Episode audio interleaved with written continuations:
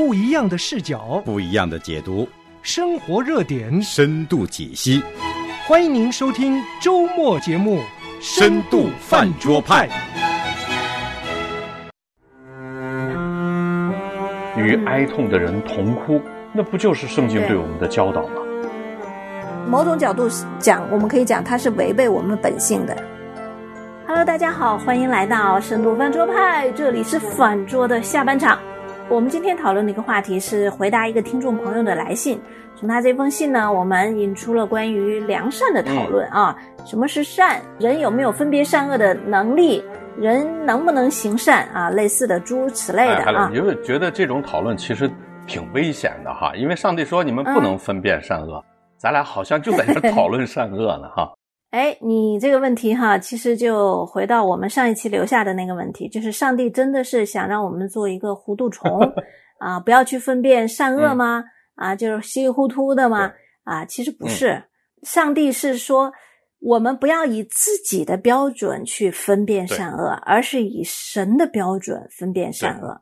我们常常说哈，其实圣经让我们行善，神也常常让我们行善。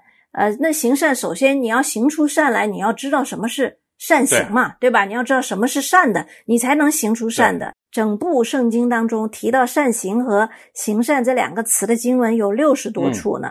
所以，不管是主耶稣还是使徒，都曾经说过，啊，相信上帝的人需要行善。所以，行善本身不是一个问题。但是，哈，我这突然想到，行善虽然是我们基督徒非常熟悉的一个概念，可是呢。呃，我们在这个救恩论上，哈，如果我们我们进到神学里面，我们会说，呃，我们在救恩论上好像对善行是一个不友好的啊啊，因为一提到善呢，就会有人说行善不能使人得救啊，所以人的善行是毫无价值。很多时候我们有这样子一个观念，好像哎，人既然是因信得救，对吧？圣经告诉我们，我们是因信称义，因信得救。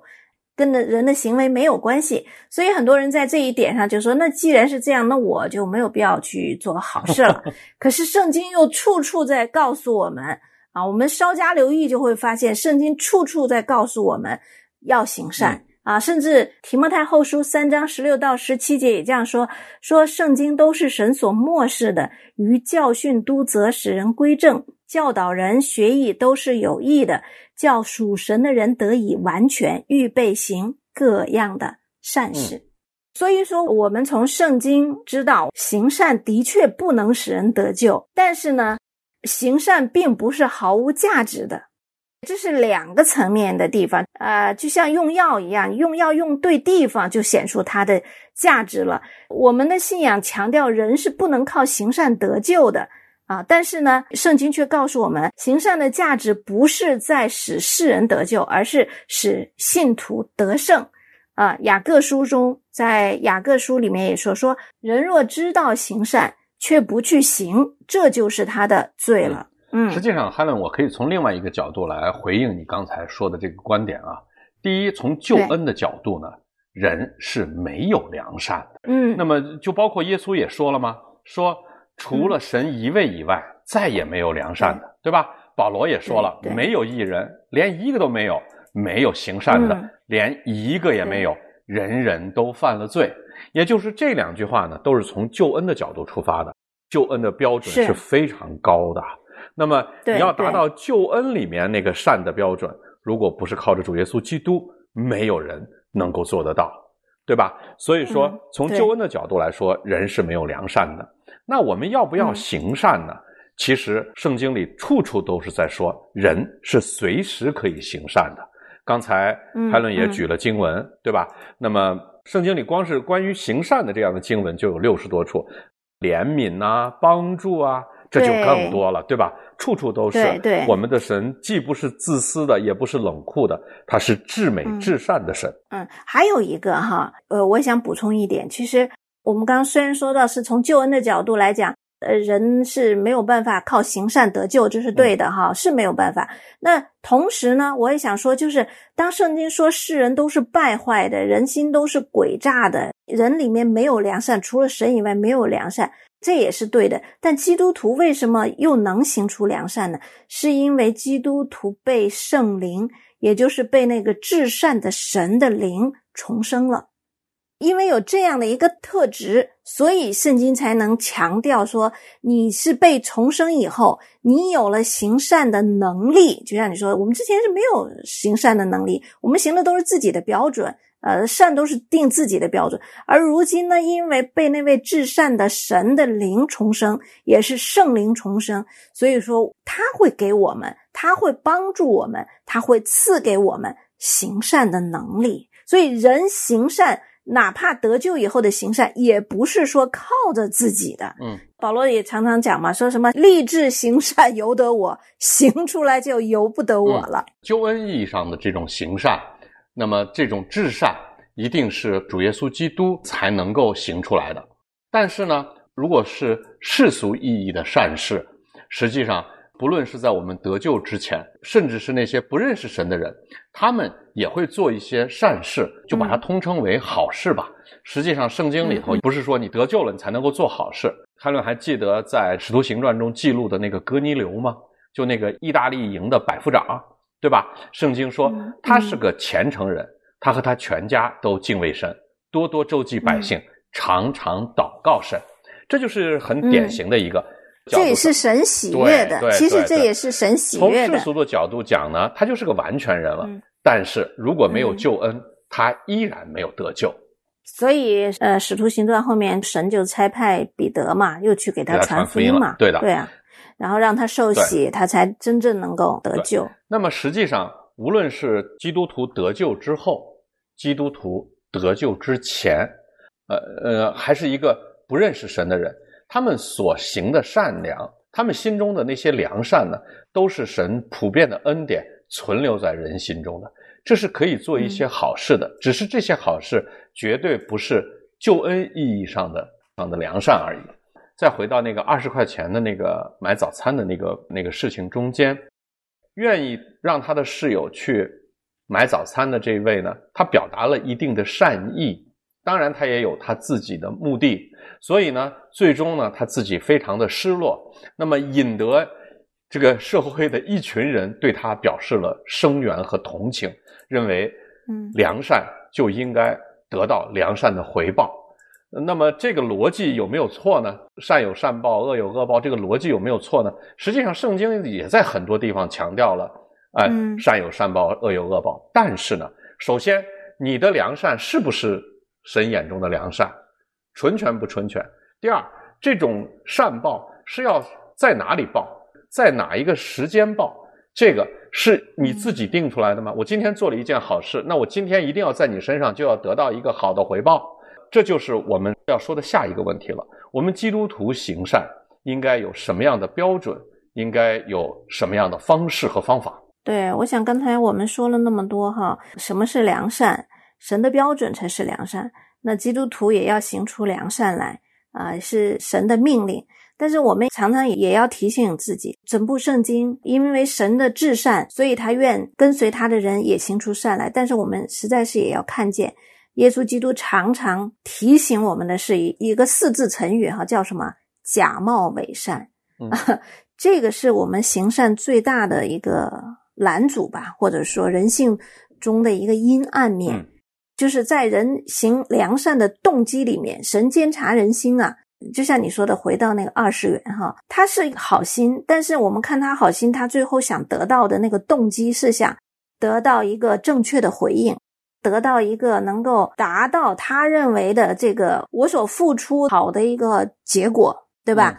我我想这就是很让人困扰的一件事情了，就是什么呢？对，就是当我们行善的时候，我们不仅要监察我们的动机，这个动机是指的是有没有求回报啊，有没有人的自私，有没有我们不良的情绪，有没有我们自欺啊，种种吧啊，其实都是要让我们在行善的时候先监察动机，这是第一个。那第二个呢，就是基督徒的行善的目的又是什么？如果我们的目的跟世人一样，我们刚才说为什么会有这样大的一个讨论呢？因为世人所谓的一个简单逻辑就是我好心要有好回报嘛。嗯，如果好心都得不到好报，那肯定是你的问题，不是我的问题。对，啊，是如果在道德再往下走一点，他甚至都觉得我能欺负你，没有欺负你，这就已经是在对你行善了。对，已经都不错了，我都已经做到这个份儿上了，因为我没有行恶。对我都没有行恶了，嗯！但是圣经不仅仅是说要我们监察动机，还要说我们的目的是什么？如果我们行善的目的就是为了颂扬我们自己，呃，是为了标榜自己是好人啊，是为了交换，是为了荣耀自己，满足自己，因为我们自自己在心里面呢，其实有时候是有一些我们自己都没有觉察的一些私欲的，对。对吧？是的，比如说，是的，道德优越感，比如说施舍，啊，从上往下的这种所谓的良善，这种带着情欲的良善是非常的需要警惕的。在马太福音的六章一到四节有一个非常完整的回答。那他说：“你们要小心，不可将善事行在人的面前，故意叫他们看见。”若是这样，对，就不能得你们天赋的赏赐了。所以，你们施舍的时候，不可在前面吹号，像那假冒伪善的人在会堂里和街道上所行的，故意要得人的荣耀。我实在告诉你们，他们已经得了他们的赏赐。你施舍的时候，不要叫左手知道右手所做的，要叫你施舍的事行在暗中，你父。在暗中查看，必然报答你。实际上，这里面既有我们刚才说到的善有善报，恶有恶报，也有刚才我们涉及到的是谁来报答你？你是为了谁的报答？为了什么？你是为了谁的报答来行这样的善的？啊，嗯嗯嗯。所以，并不是说神的要求不高，神对行善的要求也是非常的高的。啊，因为神深知我们是怎样的人，或者是圣经清清楚楚显明我们是怎样的人，所以当我们说到我们能够有行善的机会就要行善的时候，实际上这真的是一个恩典，嗯，而不是来彰显我们自己的道德的优越感，表明我们是一个好人的一个机会，其实反而是一个恩典的机会。其实积德行善这样的事儿啊，在任何一个社会呢，它都是被提倡的。那么大家的出发点不一样。那么在中国，你修桥铺路啊，这个扶助鳏寡孤独啊，这都会被称作是积德行善。对，作为基督徒来说，我们看看基督教的历史，它整个的历史呢，是一部行善的历史。那么说，基督教给建了多少的医院，多少的孤儿院，多少的养老院啊？包括我们知道德兰修女的临终关怀，包括我们知道，那么他们在非洲。在上个世纪的中国，他们在现在的很多的贫困的地方，那么基督徒呢，都在做默默的奉献。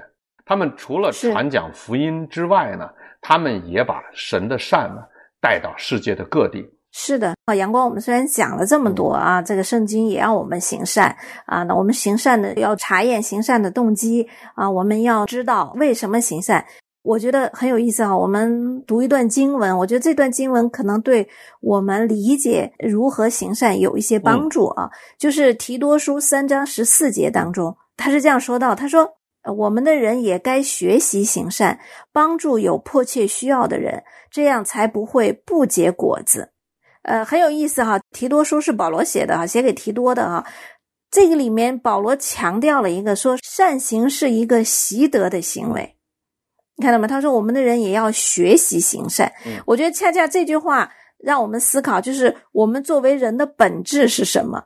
在这里面，这个事实提醒我们，就是行善不是我们内心和意志的一个进路，按着圣经的原则，能够按着圣经的标准去行出的善，不是我们作为一个被罪玷污了的人的内心和意志的一个进路。保罗在这里提到，我们要学习行善，也恰恰意味着我们必须去重整生命。行善的能力也好，习惯也好，这种观念也好，是需要习得的，是需要学习的操练的啊。也就是说，我们不要期待别人去行善，就周围的人去行善。那作为教会，在教会里来讲，而是要训练我们去行善。刚才说不是我们惯有的进路嘛，不是我们的习惯习性所里面就具备的嘛。某种角度讲，我们可以讲它是违背我们本性的一个，真的是行善而不求回报。啊，行善而不问结果，行善而不呃而不为自己的啊，对，行善不行在人的面前，行善不为自己的行善，是我们人本性里没有的，是需要训练的。那么我们受这种世界越来越物质的影响啊，你看我们今天谈的所有的行善啊，总是离不开这种给予。我们说现实一点，离不开这种金钱的物质的给予，好像就是。救助啊，扶助啊，实际上上帝在要求我们行的善里面，这个范围是极其宽广的。那么，除了我们在物质上要要对别人慷慨，对别人进行帮助啊，对别人进行呃体恤以外呢，从情感上陪伴，从情感上去安慰别人，都是作为我们呃基督徒行善的这样的一个可行的事，对吧？与哀痛的人同哭，那不就是圣经对我们的教导吗？我们看到主耶稣降到人间，与我们有同样的身量，与我们有类似的相貌，他愿意到我们中间来，他其实就是要让我们在我们有血有肉的人身上看到，嗯嗯，神的美意、神的良善和神的纯全。当我们去做这些好事的时候。当我们做这些善事的时候，我们提到了要警醒的事情，不要假冒伪善呐，不要坐在人前呢。就是我们还要自省的一件事情，提醒我们自己的一件事情，就是说，我们不要带着一副高高在上、施舍的这样一种心态。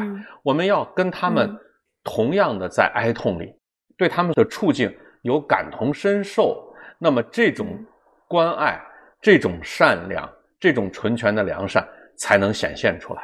嗯，就像主耶稣从这样高贵的这样的一个身份进入到马槽里，和我们一样，对吧？进到那个最黑、最阴暗的地方，即使他成为人呢，也不是人中的佼佼者，没有家庭美容啊。那么他就是和那些最贫苦的人在一起，社会里最低下的那些人在一起，税吏啊、妓女啊，都是耶稣周围的人。所以说，我们在这一点上一定要有一个这样的一个心态，我们有这样的对自己的一个提醒。所以无论如何都要行善哈。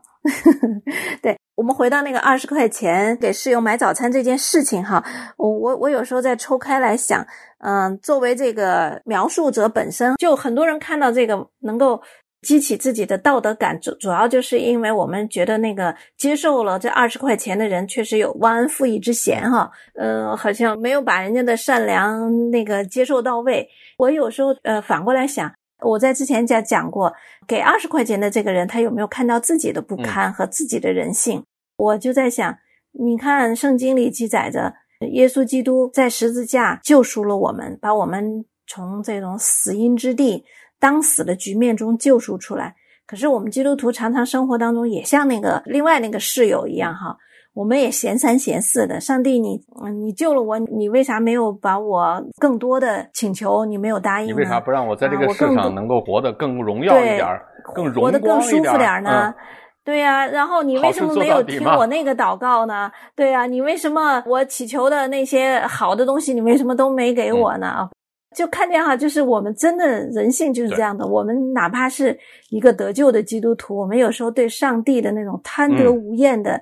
呃，索取，你说跟那个差多远呢？也没差啥，本质上是一样的。这个人心啊，是经不起推敲的。我们现在说那位那位给了室友二十块钱，后来又抱怨室友的那位大学生吧，哈，他当时心里头是有要求的，他希望这个二十块钱能让他享受空调，他也希望这二十块钱呢能让他呃不用撕破脸去给对方提醒说我们都很热，我们需要你把空调开开。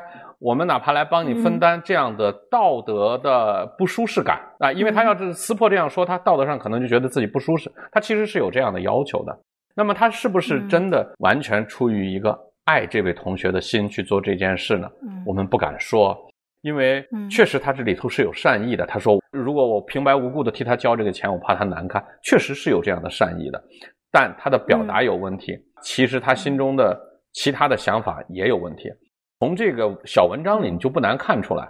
她最后一句话就说啊，她的男朋友在情人节的时候多了一双 AJ 的鞋，是吧？实际上，她的潜台词就是我是一个施舍者，这双 AJ 就是我施舍给你的，只是说我希望我的这个好心能够换得的东西呢，你并没有给我，你把我的好意拿走了，你并没有回报我，所以 没有按照他的期待回报嘛。这件事是经不起一个有着信仰的人他的良善去推敲的。对，就像你说的，呃，给二十块钱的这个室友，他在行善的时候可能表达也不清楚啊什么的，所以我回到呃我之前说到的，行善是需要学习的，行善是需要练习的，这个练习包括啊失败，不仅仅是动机的监察哈，也有包括在合适的时间、合适的场合讲合适的话语，对，也包括我们要操练呃金苹果。掉到银网子里面的这些技能啊，因为我们真的太缺乏了。我们觉得只要有好意，只要有好的想法，就是好的，就是善良的举动了。不是，这里面中间还差得很远。我们离上帝真正良善的标准呢，实际上是有很大的差距的。我们以为我们有好意就行了，或者我们认为我们给人家钱了，我给出去了，那就是好的了。实际上，在很大的地方上，我们都还有非常高的提升的空间。对对，其实。嗯，基督徒，我觉得我们不需要怕失败啊。可能在我们真的是动机也纯正，然后给出去的方式方法，给出去的善行也很美妙的情况下，也仍然没有得到好的回报。我觉得这也没什么。我们再回到这个二十块钱的故事里，或者再回到那个嗯呃珠穆朗玛峰路上发生的那件事情哈，我们认为呃这种善意，这种善良。还是弥足珍贵的，这跟人是不是行出来没有关系，那是神放在人心里的一点点良善，对吧？那么这种良善呢，是需要保护的。那么如何保护这种良善呢？那不见得是像网上这样对这种另外一面呢，就无比的口诛笔伐；那么对另外一个就无比的去鞭挞他，去人肉搜索他，去从良善是从人性上去呃讨伐他，不是这样的。我们认为对良善最大的保护。是让他认识到这个良善，他做的这个善事是出自哪里？实际上是上帝放在他心里的良善。如果他知道他的良善来自哪里，他知道他做出这样的善行是为了什么，那么他就不会失望，他也不会被打击。这才是对这种良善最大的一个保护，就是引他到主的面前来，让他认识到真正良善的那位神是谁。那么，真正良善的源头在哪里？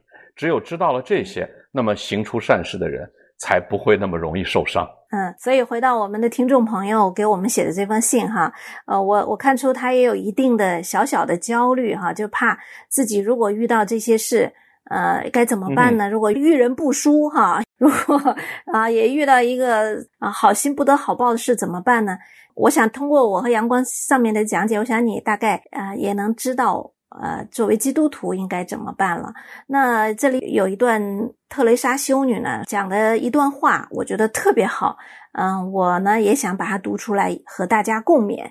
我想这个呃确实能够端正我们在行善和行善的目的和为什么行善之间，我们可能有一个启发吧。啊，特蕾莎修女这段话是这样讲的：她说，人们不讲道理，思想谬误。自我中心，不管怎样，还是爱他们。如果你友善，人们会说你自私自利，别有用心。不管怎样，还是要友善。如果你成功以后，身边尽是假的朋友和真的敌人，不管怎样，还是要成功。你所做的善事，明天就会被遗忘。不管怎样，还是要做善事。诚实与坦率，使你容易受到欺骗和伤害。不管怎样，还是要诚实与坦率。人都会同情弱者，却只追随赢家。不管怎样，还是要为一些弱者奋斗。你耗费数年所建设的，可能毁于一旦。不管怎样，还是要建设。如果你找到了平静和幸福，人们可能会嫉妒你。不管怎样，还是要快乐。人们确实需要帮助，然而如果你帮助他们，却可能遭到攻击。不管怎样，还是要帮助。将你所拥有最好的东西献给世界，可能永远都不够。不管怎样，还是要将最好的东西付出。你看，说到底，它是你和上帝之间的事。这绝不是你和他人之间的事。嗯，这真的是把良善的真谛说出来了，就是对我们行善，是因为我们有至善的神，是我们和上帝之间的事，不是我们和他人之间的事。上帝也承诺他必报答你。是的，感谢神。呃，我们关于良善啊，关于这个话题。我们今天就讨论到这儿吧。其实我们讨论的可能也不是特别完全，我们也期待，呃，听众朋友，你们听到了，你们对于良善，对于行良善有什么担心啊？有什么想法，都欢迎大家来电来信和我们分享。那深度饭桌派呢？我们是周周见，咱们就下次见喽，再见。亲爱的听众朋友，您也想来饭桌聊聊吗？您对我们的小小饭桌有什么反馈或建议呢？欢迎您联系我们，我们的电邮地址是饭桌派的汉语拼音全拼艾特良友的汉语拼音全拼点 net，也就是 f a n z h o u p a i at l i a n g y o u 点 n e t。您也可以直接给我们发短信，幺三二二九九六六幺二二，请您在短信内容的开始先写上“饭桌派”，我们就能互动和交流了。我们在饭桌上等你哦。